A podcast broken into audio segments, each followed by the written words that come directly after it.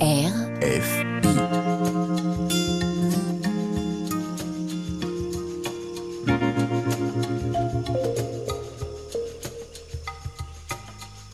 C'est pas du vent.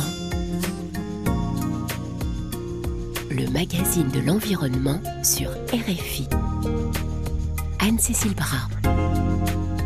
Bonjour, soyez les bienvenus dans C'est pas du vent. Nous sommes à Yaoundé au Cameroun sur la scène de l'Institut français à l'occasion de la quinzaine des idées du festival Agir pour le vivant devant un public venu nombreux et nous vous en remercions. Nous allons tenter euh, de répondre positivement à un triple défi qui se passe dans de nombreux pays du monde et donc euh, ici aussi au Cameroun.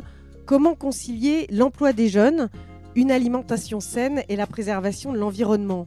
Alors la réponse ne se trouve pas dans les bureaux climatisés des villes, mais dans les champs.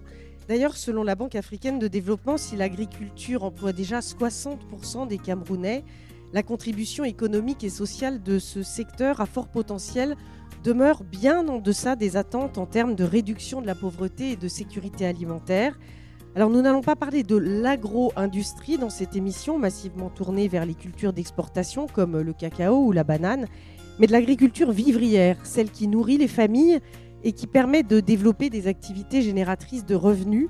Encore faut-il choisir le bon modèle pour avoir une bonne rentabilité, des débouchés et s'adapter aux conséquences des changements climatiques qui modifient de plus en plus euh, les cycles des pluies.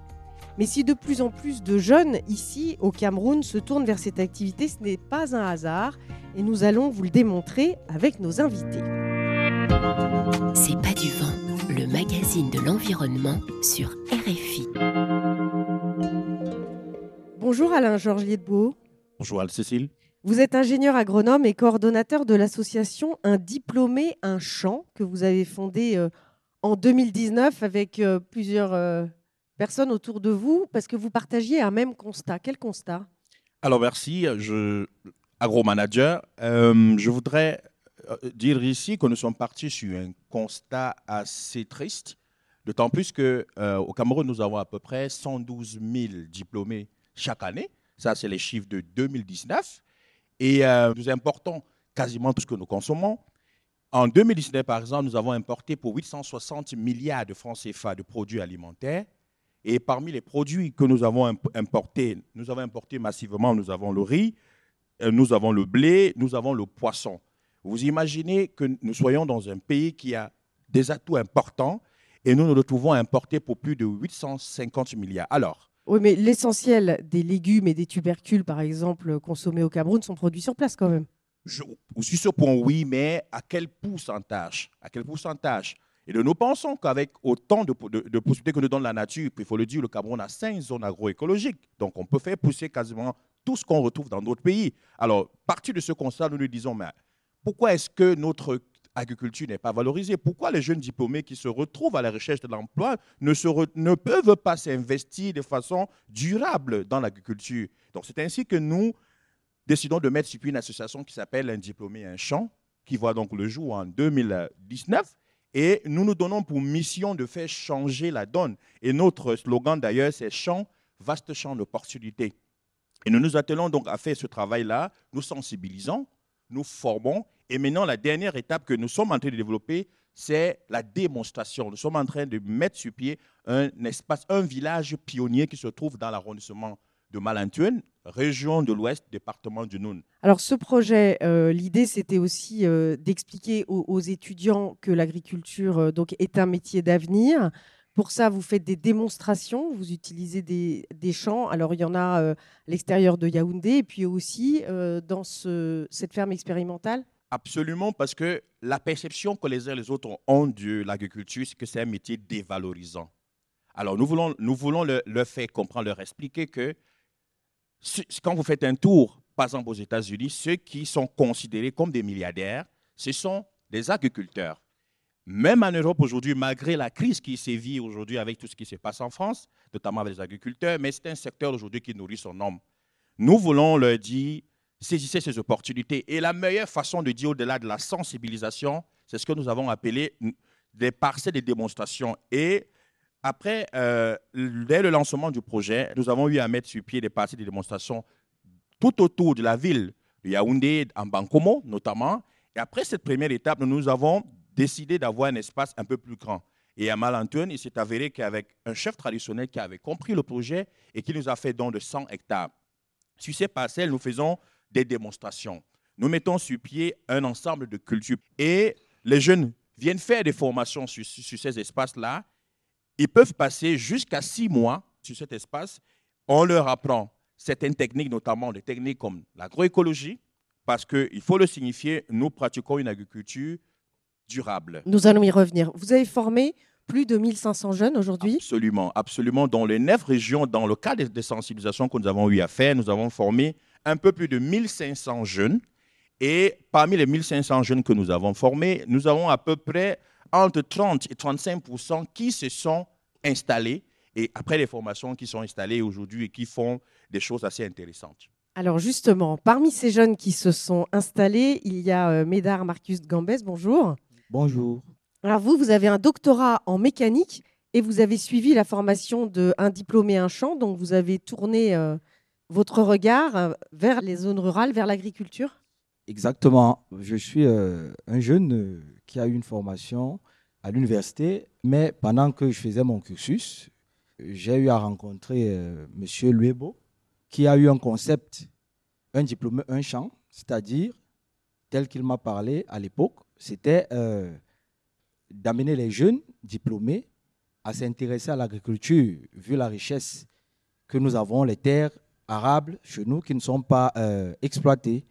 Et moi, ça m'a beaucoup intéressé. Ça m'a beaucoup intéressé puisque euh, j'avais quand même des espaces.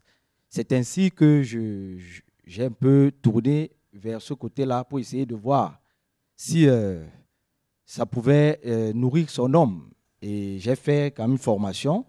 Et actuellement, je suis à mon propre compte euh, dans la localité des Eka, plus précisément département d'Union Ikele au Cameroun. Alors, vous cultivez quoi sur quelle superficie? En fait, je cultive la banane plantain. La banane plantain, j'ai commencé par un champ expérimental d'un hectare parce qu'il ne fallait pas se lancer, euh, vu d'abord les moyens et tout. Il fallait commencer comme ça pour essayer d'appliquer les techniques que nous avons appris et ça a donné. Et actuellement, j'ai sur le terrain un champ de 2 hectares. Et ces 2 hectares-là, en fait, c'est le fruit du champ de 1 hectare. En fait, euh, les dividendes que j'ai eu là-bas, c'est ce qui m'a permis euh, d'étendre sur une superficie de 2 hectares. Adeline Flore Ngo Samnik, bonjour. Bonsoir Anne-Cécile. Alors vous aussi, vous avez quitté la ville pour un projet agricole? Ah, Je ne vais pas dire que j'ai quitté la ville pour un projet agricole. C'est-à-dire après mes études à l'université de Yaoundé, ne travaillant pas, je décide donc de retourner avec euh, mes frères au village pour faire euh, une exploitation de bananeraie. Malheureusement, cette bananeraie brûlée, 5 hectares de bananeraie brûlée par un feu de brousse. Donc, euh, je me suis rendu compte qu'il fallait éduquer les gens sur les dangers de l'agriculture itinérante sur brûlis. D'où naît donc le projet Les Vergers écologiques de Tayap. Et donc ces vergers, euh, vous cultivez quoi dans ces vergers? Ces vergers, en fait, c'est de l'agroforesterie. Il n'y a pas uniquement que des fruitiers, c'est-à-dire euh, dans un espace. Déjà, il faut dire que dans la localité où on fait le projet, euh, les gens ont peu l'habitude d'abandonner les jachères. C'est-à-dire, dès qu'ils cultivent sur un espace, ils abandonnent, ils vont dans la forêt, ils coupent, ils défrichent alors, pourtant, dans ces, dans ces jachères, on peut toujours revenir euh, pour faire de l'agriculture, c'est-à-dire il fallait qu'ils reviennent dans les jachères, euh, les friches anciennement euh, délaissées, pour qu'ils commencent à cultiver. Et de là, ils peuvent mettre de, les, espèces, les, espèces, forestières accompagnées des cultures vivrières. Et aujourd'hui, il y a une quarantaine d'agriculteurs qui travaillent avec vous? Une quarantaine d'agriculteurs qui sont membres d'AgriPro, mais des bénéficiaires, ils sont plus d'une centaine. Parce que quarantaine, c'est les membres d'Agripo. Maintenant, le village compte des bénéficiaires, puisque le projet, ce n'est pas seulement uniquement un projet, c'est un projet qui doit rendre tout un chacun autonome. Jessica euh, Bemouyim Adiobo, bonjour. Bonjour. Vous, vous êtes étudiante en relations internationales, option euh, management environnemental, et vous avez reçu le prix de la meilleure start-up euh, des Cameroun Business Awards en 2023. Et c'est une start-up qui est aussi dans le domaine agricole. Expliquez-nous ça. Oui, en fait, notre principe, c'est recycler les déchets d'abattage de bœufs. Les déchets d'abattage de bœufs, à savoir les poils, la bouse, le sang, on les jette dans la nature. Ils ne bénéficient d'aucun traitement. il pollue, il y a, les mauvaises odeurs, il y a euh, tous les problèmes phytosanitaires que ça présente. Nous, on a décidé de prendre ces déchets-là et de les transformer en engrais organique. Cet engrais-là, notre, notre, notre manière de produire permet de disposer de l'engrais après 24 heures. Ça fait que déjà le temps de transformation, parce qu'on on fait une minéralisation. La minéralisation, il faut savoir que généralement, ça dure six mois. C'est le temps qu'il faut à la matière organique pour, pour que le sol ou les plantes puissent la digérer, qu'elles puissent s'incorporer dans le sol pour nourrir les plantes. Donc, euh, la minéralisation, nous, on arrive à la faire en, moins, en, en 24 heures. Ça fait que lorsque l'on met cet engrais sur les plantes, les plantes se nourrissent et par la suite, le fait que la minéralisation continue, notre procédé permet de régénérer le sol. Et Marie-Claire Mbama, vous, vous êtes ingénieure des eaux et forêts. Vous avez fondé le réseau camerounais Forêt et Environnement, euh, CAFEN. Vous accompagnez aussi des femmes et des jeunes dans l'agriculture dans l'est du pays. Expliquez-nous ça. Bonsoir Anne-Cécile. Le projet en lui-même n'est pas directement tourné vers l'agriculture, mais comme euh, les femmes et les jeunes sont bénéficiaires, quand qui dit agriculture voit directement en premier la femme euh, qui la pratique le plus souvent. Ce projet est un projet qui vise à renforcer les capacités des femmes et des jeunes à développer des alternatives véritablement durables pour protéger la forêt. Avec euh, ce projet, il y a des, des- des formations, des sensibilisations pour permettre aux femmes d'arrêter de défricher la, la forêt et puis de mieux rentabiliser les champs qu'elles ont, notamment à travers l'agroforesterie. Et combien de personnes sont aujourd'hui euh, dans ce projet? Euh, le projet devrait capaciter 150 personnes de manière directe et 1300 de manière indirecte. Et lorsqu'on parle de 150, on voit 90 femmes et 60 jeunes qui seront véritablement capacités à travailler dans les, les- organes. Parce que ça, il faut aussi le dire, elles ne sont pas très impliquées dans les organes de prise de décision et de gestion locale, que ce soit des forêts ou de l'agriculture. Et là, il y a un gros plaidoyer que le projet prévoit pour euh, euh, euh, les inciter à prendre part aux discussions, à mettre en avant leurs- attentes, leurs besoins et d'être des véritables actrices dans ces organes au niveau du politique local. Alors, vous l'avez compris, ce sont des, projets à, petite échelle dont nous vous parlons dans cette émission, mais qui pourraient se développer à grande échelle et qui sont en tout cas inspirants. Ils peuvent être rapidement, vous allez l'entendre, rentables et durables. Comment Ben, Changer d'échelle, nous en parlons dans un instant. Mais d'abord, place à la musique sur RFI.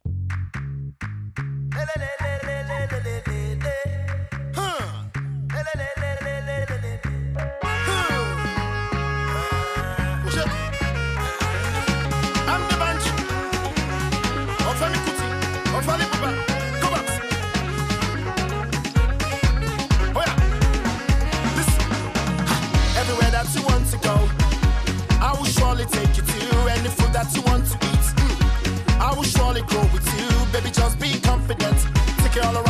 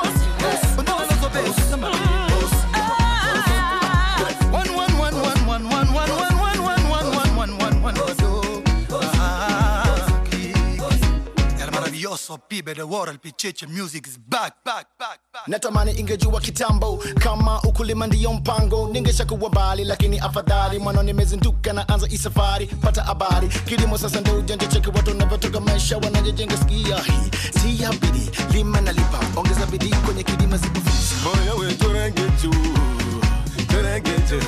Mahivi Lança semente na terra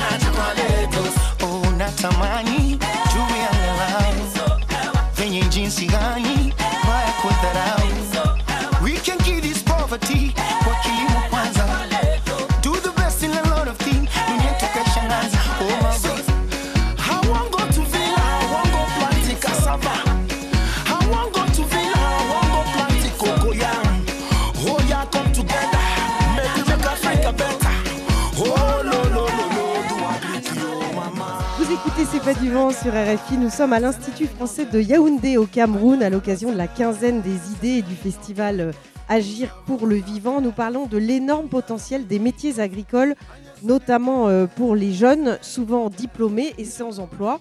Et nous sommes en public. Voilà, un public euh, très attentif qui écoute euh, sagement euh, les propos de nos intervenants. Alain Georges lié avec votre association Un diplômé, un champ, vous avez formé 1500 jeunes à l'agriculture, on en parlait à, à l'instant.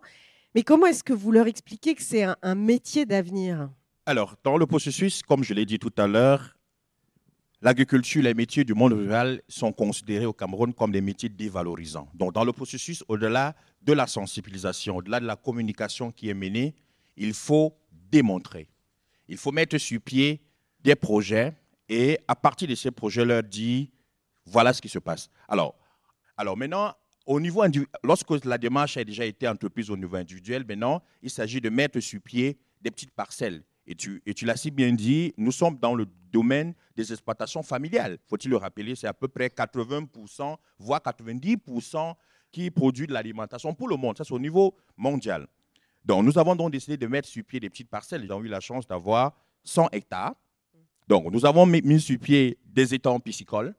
Nous avons mis sur pied des champs de laitue et des champs de légumes. Dans la communauté locale, on appelle, euh, on appelle cela le, Njabche. C'est assez connu déjà au Cameroun et même et encore plus dans cette localité. Donc, nous avons donc choisi des, des produits à cycle court. Et lorsque nous mettons sur pied ces projets-là, nous formons et ce sont les acteurs, ce sont les jeunes que nous formons qui font la mise en terre. Lorsqu'on regarde ce qu'on appelle généralement dans le domaine agricole l'itinéraire technique, c'est-à-dire quoi? Euh, De la mise en terre jusqu'à la récolte. Lorsque nous les formons, au moins ils pratiquent, ils sont sur le site, ils font au moins une étape de cet itinéraire technique-là. Il faut-il le signaler? Nous avons, puisque c'est un modèle aujourd'hui que nous finançons par nous-mêmes, il faut le dire, parce que nous n'avons pas encore eu l'occasion d'avoir des appuis. Au-delà de ces, cultures de trois mois-là, nous avons décidé aussi de faire un grand champ de palmiers à huile pour être capable d'avoir les ressources pour pouvoir mettre sur pied les différents plateaux techniques. Au-delà de ces formations itinérantes et, et sur site que nous avons développé, nous sommes allés plus loin dans le domaine de la formation et de l'éducation en mettant sur pied dans cette localité qui est notre espace pionnier, une école primaire, maternelle, aujourd'hui secondaire, où nous allons poser les bases. Nous estimons que si nous inculquons ces valeurs, nous expliquons aux jeunes, nous valorisons les métiers de l'agriculture dès la base, nous aurons moins d'efforts à faire lorsqu'ils vont être au niveau secondaire. Il faudrait que le jeune ait une aptitude. Quand vous avez, vous voyez le taux de chômage au Cameroun aujourd'hui, on parle un peu plus, c'est un taux à, à deux chiffres, un peu plus de 13%. Pour personnellement, je pense qu'il est bien plus que les chiffres officiels. Si un jeune aujourd'hui, dès la base, dès l'école primaire, il sait tenir une exploitation, il sait par exemple euh, tenir un petit élevage de poulets, on le lui apprend à partir de la cile. Lorsqu'il va arriver au cours moins 2, même si les parents n'ont plus la possibilité de l'accompagner dans ses études, il sera capable non seulement de produire pour lui-même, mais de créer des opportunités d'emploi pour les autres. Donc nous sommes véritablement dans la démonstration actuellement. Médard Marcus euh, Gambez, après votre doctorat en mécanique, vous êtes donc lancé dans l'agriculture. Vous l'avez dit tout à l'heure. Quelles sont les méthodes que vous utilisez? Vous aussi, vous utilisez l'agroécologie? Bon, je, je vais juste euh, une minute pour revenir sur que, euh, les motivations tout à l'heure pour que les jeunes comprennent bien. Moi, euh, j'ai grandi dans une famille où euh, le papa étant fonctionnaire, maman agricultrice, mais papa a toujours voulu que euh, nous ayons euh, un boulot à la fonction publique. Je suis dans une famille de sept. Je suis le Benjamin. Mais euh, les aînés n'ont pas pu décrocher ce précieux sésame. Et moi, étant tout petit, qui continuait euh, sur les traces de papa qui voulait qu'on fréquente, je me suis dit, mais les aînés ne travaillent pas, ils ne trouvent pas de boulot. Comment les impacter Essayer de. C'est comme ça que aussi euh, le projet, le concept d'Alain Georges m'intéresse parce que à travers moi, ils peuvent se rendre compte que à travers l'agriculture, ils peuvent s'en sortir. Je voulais vraiment préciser cela. Et cela impacte beaucoup de jeunes, ce concept de fonctionnariat. Et parfois, ils dépensent même plus dans des concours qui ne réussissent pas. Mais ça veut dire qu'il faut affronter les parents aussi. Il faut d'abord que nous, on les impacte pour qu'ils voient la nécessité et cette voie-là. Et maintenant, ils pourront aller affronter les parents pour persuader aux parents que, en fait, cette voie-ci, ça peut porter parce que nous, on a des terres. OK. Bon, maintenant, pour revenir à. Je ne sais pas si vous pouvez vous rappeler la question. Ma question qui était pour, sur les méthodes agricoles que vous Ah, avez ok. choisies, Pour- notamment l'agroécologie. Justement, pour les méthodes agricoles, on travaille beaucoup plus avec euh, des engrais naturels, comme j'ai précisé tout à l'heure. Euh, et on fait un peu, je pense que c'est du recyclage. Parce que dans la localité où je suis, il y a des gens qui font de l'élevage de poulet. Et généralement, ils ne réussissent pas à exploiter la fiente de poulet. Et cette fiente de poulet-là, nous, nous avons eu à faire de l'expérimentation. Je vais passer à l'agriculture des cultures de trois mois, les légumes précisément.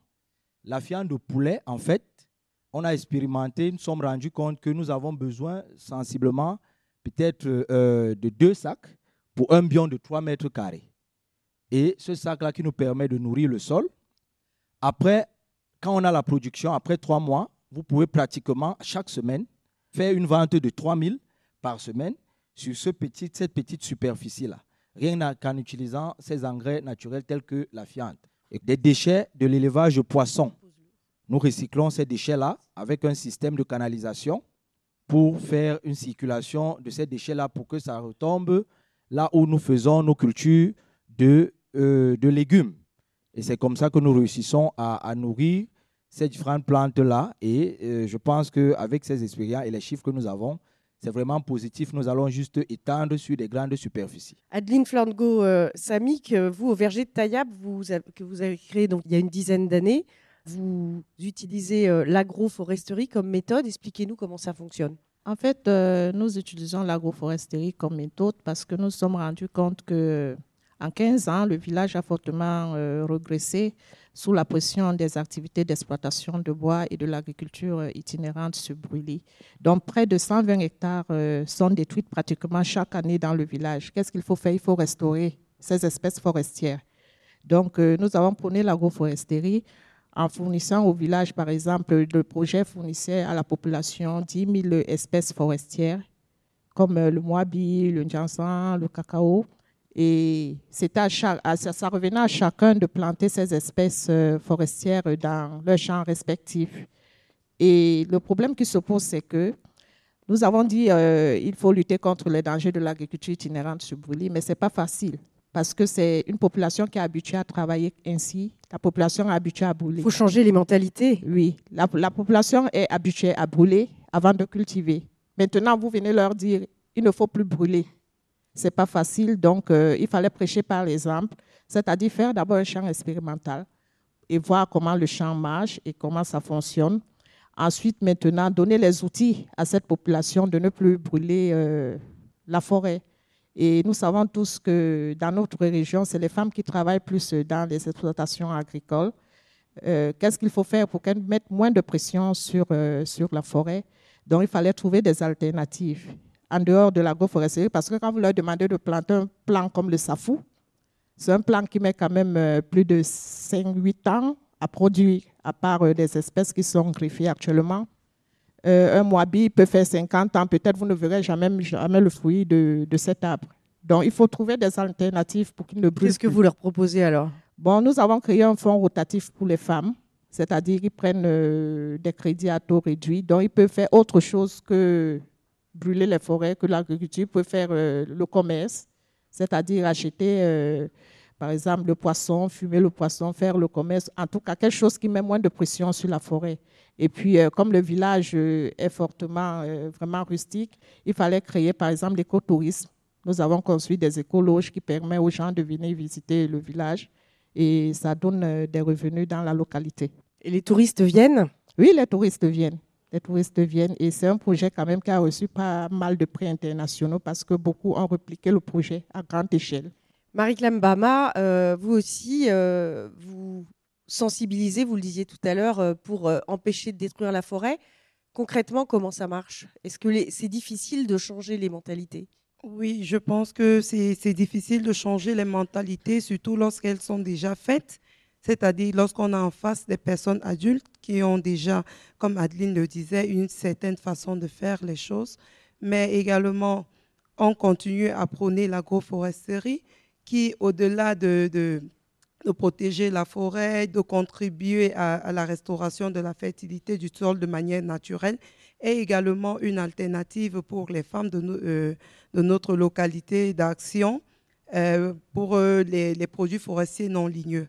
Vous allez constater qu'une espèce comme le moabi, euh, qui fait 50 ans au moins avant de produire ses fruits, et les fruits, c'est peut-être tous les trois ans, et c'est une espèce qui est très prisée, qui est récoltée par les femmes. On fabrique beaucoup de choses avec.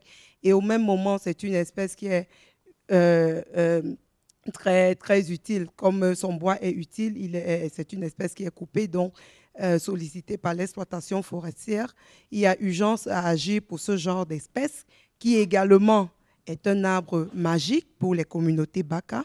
Parce qu'on parce a- qu'il y a toute la dimension culturelle aussi. voilà, il y a une grosse dimension culturelle autour de ces espèces-là.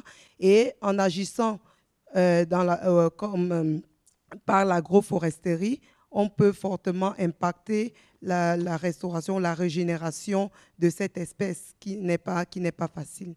Et également, on a, j'ai omis de le dire tout à l'heure, on a une grosse action dans les écoles primaires parce qu'on est en convention actuellement avec le ministère de l'Éducation de base pour inculquer des valeurs vraiment, euh, des valeurs écologiques et l'amour, parce qu'il y a un, un gros aspect sur l'amour. Est-ce que l'enfant qui arrive à 20 ans, à 25 ans, qui a un diplôme et qui aujourd'hui est sensibilisé à avoir un champ à retourner vers l'agriculture, a le même regard que celui qui a à 5 ans, à 6 ans, a été sensibilisé, formé à l'agriculture? Je pense que non. Donc, nous, à ce niveau, on intervient dans les écoles primaires. Il y a l'école publique de FIDA dans la, la région du, du centre Cameroun, par exemple. Il y a certaines activités qu'ils font en plein air. La problématique du brûlis des, champs, par exemple, on a inculqué cela à des enfants du coup moyen 1, coup moyen 2, et qui ont eu comme un effet boomerang sur les parents. Donc, au champ avec leurs parents, c'est eux qui sensibilisent la maman. Non, maman, ne brûle pas le champ. Et la maman s'interroge pourquoi? L'enfant lui dit non, ça va détruire les petits vers de terre qui, en fait, labourent le sol à l'intérieur et tout. Et du coup, l'enfant qui a compris cela agit pour influencer la mentalité de la mère. Et quand nous arrivons, je pense que le travail est plus facile. Alain-Georges Liedbeau, les témoignages que nous venons d'entendre sont vertueux, évidemment, mais ils ne reflètent pas, on peut dire, l'état d'esprit général. hein. En préparant cette émission, vous m'avez dit que dès que vous parliez des conséquences, par exemple, des pesticides, les agriculteurs euh, vous répondaient que c'était un problème de blanc. Absolument, c'est euh, malheureusement euh, ce type de cliché que nous rencontrons dans, dans, dans toutes les, dans la société lorsque nous sommes en sensibilisation. Alors, ils pensent que les questions d'é- d'équipement de protection individuelle, ce sont des problématiques, c'est des questions qui n'intéressent que euh, communément euh, ce qui- ce ce qu'ils appellent le blanc. Donc, il y a un travail important de formation parce que, il faut le dire, aujourd'hui, on parlait d'agroécologie euh, globalement. L'agroécologie, ce n'est pas quelque chose qui vient d'ailleurs. L'agroécologie, c'est l'ensemble de pratiques que l'ensemble de pratiques locales qui sont développées dans ces communautés depuis des décennies. Il faut simplement venir leur dire, voici, en fait, ce que vous faites là, c'est l'agroécologie. Je prends un exemple. Parmi les auditeurs qui nous écoutent, qui sont sur le continent africain, chacun, dans chaque communauté, il y a, a, euh, quel qu'en soit le type de culture, je prends le- l'exemple de la banane plantain. Derrière chaque cuisine, il y a au moins deux à trois cultures de banane plantain. Alors, qu'est-ce qu'on y verse? On y verse la centre, on y verse tout ce qu'il y a comme déchets lorsqu'on nettoie la cuisine, et des déchets, tous les déchets qu'on peut avoir. Vous allez vous rendre compte comparativement aux autres, euh, aux autres, euh, euh, champs de bananes plantains qui sont pas dans cette localité-là. Le fruit là, le fruit qui est derrière la cuisine, la, grosseur est beaucoup plus importante que ce que vous avez où vous utilisez les produits chimiques. Donc, je pense qu'il y a un problème. Il faut sensibiliser. Et tout à l'heure, ça a été dit sur ce plateau, il faut commencer par la base. Nous avons prévu, au Cameroun, nous sommes en pleine semaine de la jeunesse, la semaine de la jeunesse qui aura son apogée le 11 février prochain. Nous avons initié un concours où nous, dans l'arrondissement de Malantone, où nous sommes installés, ça va rassembler les écoles primaires. Et autour de ce concours, il sera on- va non seulement former les jeunes sur les techniques agro- d'agroécologie, les techniques de restauration de la fertilité, les techniques de récupération de tous les déchets plastiques. Et à travers ce type d'activité, nous voulons, dès la base, nous voulons amener les uns et les autres à ne pas voir les questions de changement climatique, les questions comme l'agroécologie, comme des questions extérieures. Et vous, vous, vous avez fait vocation tout à l'heure de ces pesticides, les fongicides ou les insecticides pour pouvoir... Des produits chimiques qu'on achète souvent d'ailleurs euh, à crédit euh, et que l'on paiera après récolte. Absolument. Ceux qui sont dans les exploitations familiales ne disposent pas de moyens pour le cas de, de l'Afrique subsaharienne, ne disposent même pas de moyens pour être capables de, cultiver. Nous sommes euh, dans au moins trois zones agroécologiques du Cameroun. La campagne agricole va commencer dans un mois autour du 15 mars. Et ils sont dans les préparations maintenant. Ils ne disposent même pas de moyens pour faire cette préparation. Quand on dit préparation, c'est les abattages, c'est tout ce qui, euh, c'est toutes les étapes qui permettent de pouvoir, qui préparent la mise au sol, le semis. Ils ne disposent pas de moyens. Qu'est-ce qu'ils vont? Ils vont chez le vendeur de produits chimiques et le, vendeur de produits chimiques va leur donner tous ces euh, euh, pesticides-là. Et en retour, le vendeur va venir prendre une partie de la, de, la récolte comme moyen de paiement. Et ils ne sont même pas conscients ni même de la posologie, ni des équipements qu'il faut mettre. Et aujourd'hui, il y a quand même un débat mondial sur les pesticides. On l'a vu aux États-Unis qui peut, qui peut avoir des conséquences désastreuses. Quand vous voyez dans nos exploitations, ils ne portent ni, ni, ni, ni bottes, ni gants, ni rien. Et ils sont au quotidien. Et parfois, même pire encore, on a vu des cas où, euh, après utilisation de contenants, les bouteilles dans lesquelles on, met ces produits-là, ils les utilisent pour y mettre de l'eau à boire. Ils disent qu'ils ont lavé et ils ignorent encore les conséquences. Je pense que les associations comme les nôtres, nous avons un devoir important de sensibilisation et nous devons protéger la, la santé de ces petits producteurs-là. Et nous pensons à un diplômé un champ que, les diplômés que nous voulons installer doivent être les ambassadeurs de ce type de pratique et dont nous y mettons un grand accent. Alors quand on voit la colère des agriculteurs qui manifestent partout en France euh, en ce moment, on se rend compte à quel point il est important de faire les bons choix en matière de modèle agricole. Mais les freins sont nombreux, nous en parlons dans quelques minutes, après une petite pause musicale dans C'est pas du vent, évidemment.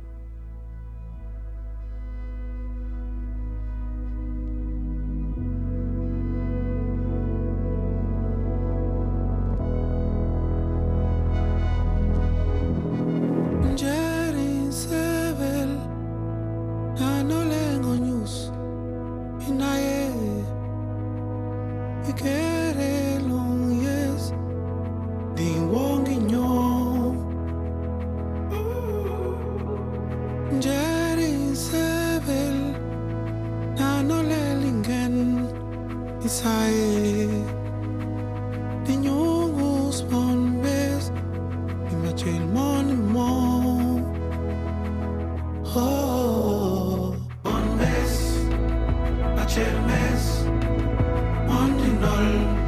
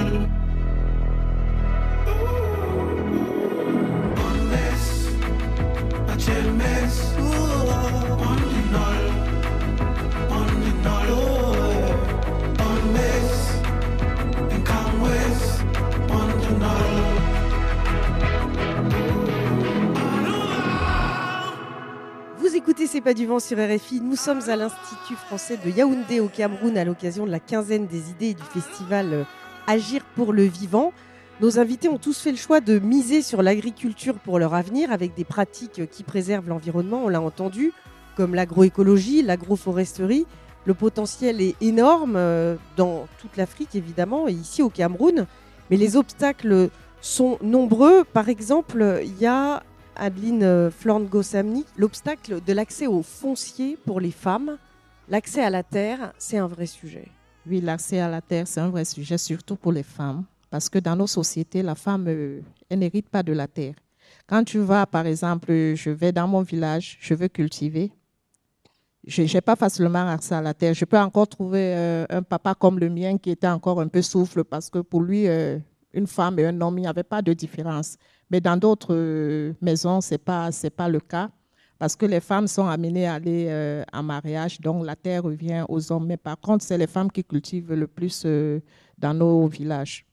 Donc il faudrait que le gouvernement essaye de revoir un peu ça, qu'on n'essaye pas de faire de division entre les femmes et les hommes. Marie-Claire Mbama, vous constatez aussi ce problème? Oui, je constate également ce problème et je partage complètement l'avis d'Adeline parce que euh, les femmes ne sont que usufruitières sur des terres qui appartiennent à leur mari et tout. Et lorsque le mari n'est plus, le papa n'est plus, elles sont vraiment... Et puis, on ne peut pas véritablement cultiver sur une parcelle qui ne, ne nous appartient pas définitivement. euh, qu'une parcelle qui nous est prêtée, on a tendance à mettre tous les moyens, je veux dire même chimiques, pour avoir le maximum. Et puis, le jour où on est dégagé de là, on s'en va. Par contre, quand c'est une terre qui nous est euh, complètement acquise, et puis je pense que euh, euh, on peut aller plus facilement vers des pratiques plus durables. Je pense également que l'un des freins, et ça je l'ai toujours aussi un peu décrié en ce qui concerne la foresterie durable en général, c'est qu'on a, on met beaucoup d'énergie pour développer des, des méthodes, des pratiques et tout. Et au moment de la vulgarisation et de la véritable appropriation par les communautés, il y a un problème. Parce qu'une fois que le projet est parti avec son financement et tout, la pérennisation des acquis est un gros problème. Je me souviens encore en 2010, j'étais encore sur les bancs de l'école avec mon professeur d'agronomie. Ils avaient lancé un projet dans la partie septentrionale du Cameroun, telle l'agriculture sous couverture végétale, pour euh, essayer de ne pas laisser euh, les terres de l'extrême nord et du nord découvertes et puis limiter la dégradation qui était déjà en cours dans ces zones-là. Ça a donné des résultats assez euh, euh, importants et intéressants, mais je pense qu'aujourd'hui, le projet, il n'existe plus, le financement est parti, les terres se sont davantage dégradées. On revient encore avec agroforesterie, agroécologique et tout, et beaucoup d'autres thèmes. Je pense qu'il faut vraiment travailler dans le, suivi euh, de l'appropriation de, tous ces concepts et toutes ces pratiques par les communautés. Médard Marcus Gambès, vous, dans votre pratique, quels sont les principaux freins? Vous me disiez, euh, c'est pas toujours évident en termes euh, d'accès, par exemple, euh, les enjeux des routes euh, pour aller euh, sur les marchés, et puis euh, les problèmes d'énergie aussi, tout ça, c'est compliqué? Nous avons des problèmes de route qui euh, impactent beaucoup sur les productions. Parce que pour, par exemple, quitter euh, du village pour arriver en ville, c'est très, très difficile. Le coût de transport et euh, le temps passé et les moyens de, transport sont même vétustes. Ce qui fait que parfois la voiture peut tomber en panne et vous perdez vos denrées. Donc voilà par exemple un problème qu'on rencontre. Et sur le terrain aussi, nous avons un peu des problèmes de, de, de- de- de mentalité au niveau de l'organisation culturelle. Donc, il y a un problème de jalousie que nous rencontrons sur le terrain. Ça se traduit comment? Ça se traduit, bon, faites votre culture, et après avoir fait votre, comme ils ne sont pas euh, assez sensibilisés et tout, faites votre culture, et quand vous avez de la production, euh, certains peuvent même passer pour euh, voler. Donc, vous avez les pertes de culture et tout. Donc, tout ça, je pense qu'en travaillant, et les chefs nous disent que, les chefs du village nous disent qu'en en fait, ils n'ont pas assez de moyens, ils n'ont pas assez de ressources pour sensibiliser et encadrer cette jeunesse villageoise. Donc, ils déambulent comme ça, ils ne sont pas occupés. Et quand un jeune comme moi, j'arrive là, je fais les cultures, le peu de moyens que je peux avoir pour les encadrer, les sensibiliser, je n'ai pas assez. Donc, ils ne sont pas sensibilisés en fait. Donc, moi, je trouve que si jamais on fait des séminaires de sensibilisation auprès de ces jeunes pour leur montrer cette nécessité, je pense que ça pourra aussi euh, encadrer nos cultures et nous éviter ces désagréments. C'est ce que je pouvais dire à ce sujet. Jessica euh, Bemouyim Adiobo, donc vous, vous avez cette start-up euh, d'engrais euh, à base de déchets d'abattage de bœufs. C'est quoi les difficultés que vous rencontrez pour que ça se diffuse? Est-ce que euh, aujourd'hui ça, commence à prendre? La difficulté avec la start-up, justement, c'est que c'est une start-up. Donc, généralement, le, la plus grande difficulté, c'est commencer. Et commencer, ça y est également, c'est vrai, il y a l'idée, mais il y a surtout le problème des financements. Quand tu es jeune et que tu veux te lancer, et que tu es dans un pays comme le nôtre, tu n'as pas forcément les accompagnements peut-être de ta famille, de tes parents, parce que on s'att- on s'attend forcément à ce que, bon, tu as fait relations internationales, tu as fait, euh, tu fais relations internationales, tu fais management environnemental, on s'attend à ce que tu dises que tu veux travailler euh, à l'OMS, tu veux travailler à l'ONU. L'Organisation mondiale de la santé. Oui, tu veux travailler, tu veux travailler dans des grandes structures. Mais maintenant, il y a ce- ce- cette difficulté-là d'accompagnement, de, part de montage de projet, oui, mais après, il y a la difficulté de trouver des personnes qui vont, qui vont vous accompagner à cause de l'information. Parce qu'il faudrait que je précise aussi, comme on dit, je suis une jeune femme, comme on dit, long crayon, parce qu'en plus de ça, je fais un master recherche en sciences de l'information et de la communication. Donc, ça fait que ce que les messieurs précédemment disaient, je trouve ça pertinent parce que mon master également est orienté comment piloter l'information pour le développement durable. Et c'est un véritable problème. Parce que en Afrique, déjà, il faut d'abord revoir ce que c'est que le développement durable pour l'Afrique, pour le Cameroun en particulier, parce qu'on a plusieurs cultures. Ça veut dire que on va pas forcément voir le, je vais dire l'occident, la, personne occidentale ne va pas forcément voir le développement durable comme nous on le, perçoit. Et quand tu vas voir, déjà, il faudrait que les gens sachent que l'agriculture c'est pas sale. L'agriculture c'est pas pour le pauvre. Parce que avant, parce qu'il faudrait qu'on reparte encore sur cette base-là. Parce qu'avant, nos, nos parents, nos, grands, nos grands-parents, beaucoup plus étaient agriculteurs. Et les agriculteurs envoyaient les enfants à l'école pour qu'ils deviennent fonctionnaires, qui étaient le plus haut niveau du, du, système social. Donc aujourd'hui, il faudrait qu'on revoie ça et qu'on dise encore à ces parents qui ont grandi avec ce système-là, avec ces jeunes qui grandissent et qui évoluent avec ce système, que en fait, non, être agriculteur, c'est pas être pauvre, mais plutôt c'est être riche et également repartir sur la base de notre, de nos, de nos culture à nous et surtout donner la possibilité aux jeunes de savoir je peux m'orienter vers telle ou telle personne pour qu'on m'aide à monter ce projet. Si je veux des financements, je peux me diriger vers tel ou tel organisme pour que je puisse être accompagné. Parce que Alain Georges Liedbeau, ça c'est quand même un, un vrai problème. Il n'y a pas beaucoup d'accompagnement euh, et pas beaucoup d'intérêt de, de l'État pour ce sujet. Malheureusement, il faut le dire euh, pour le déplorer. euh, je- en termes de difficultés de façon globale, moi je vais structurer ça autour de deux grands axes. Le premier axe, c'est celui que je vais qualifier d'institutionnel. En termes, sur le plan institutionnel, déjà, ça, ça, ça, ça englobe toute la politique agricole. Il y a déjà l'absence d'accompagnement déjà en haut. On n'a pas prévu accompagner euh, les, les- les- les acteurs. Le Il y second a plus d'accompagnement pour les agricultures d'exportation. par exemple, c'est-à-dire qu'aujourd'hui, nous parlons d'impôt substitution. C'est un thème aujourd'hui qui est développé par le, par le ministère de l'Agriculture et du Développement, euh, et du Développement rural qui voudrait qu'on puisse être capable de, je parle tout à l'heure de 800 milliards en termes d'importation pour les besoins alimentaires, qu'on quitte de 800 milliards peut-être à 400 milliards ou à 300 milliards. Donc, il faut faire, une, il faut l'impôt substitution. Mais quand il faut, s'il faut faire, si on parle d'impôt impôt substitution, il faut soutenir les acteurs de ce secteur. Je suis désolé de le dire, malheureusement, ce n'est pas encore le cas. Maintenant, il faudrait aussi qu'on soit capable de soutenir les acteurs qui sont sur le terrain pour avoir plus d'impact. Vous avez aujourd'hui une, représentation d'acteurs aujourd'hui, ces jeunes qui ont des initiatives. Est-ce que ces jeunes reçoivent le soutien dont ils ont besoin pour pouvoir imparter Je dirais non. Pour le cas, par exemple, je l'ai dit en début d'émission, d'un diplômé un champ, nous avons parfois saisi le- le gouvernement à travers certains programmes, mais jusqu'ici, nous n'avons rien reçu. Et il n'y a que notre volonté, notre détermination à pouvoir, à dire aux jeunes, c'est possible. C'est cette détermination-là qui nous permet de pouvoir avancer. Donc, nous n'avons pas véritablement d'appui. Parlant d'anecdotes, il y a quelques, quand nous lançons son projet, projet en, en- en 2019, alors il y a un membre de- du projet qui a rencontré un de- une, de ses, euh, un, membre de sa famille en route. Nous allions au champ. Ben, il lui dit, mais toute l'école que tu as fait là, c'est pour ça.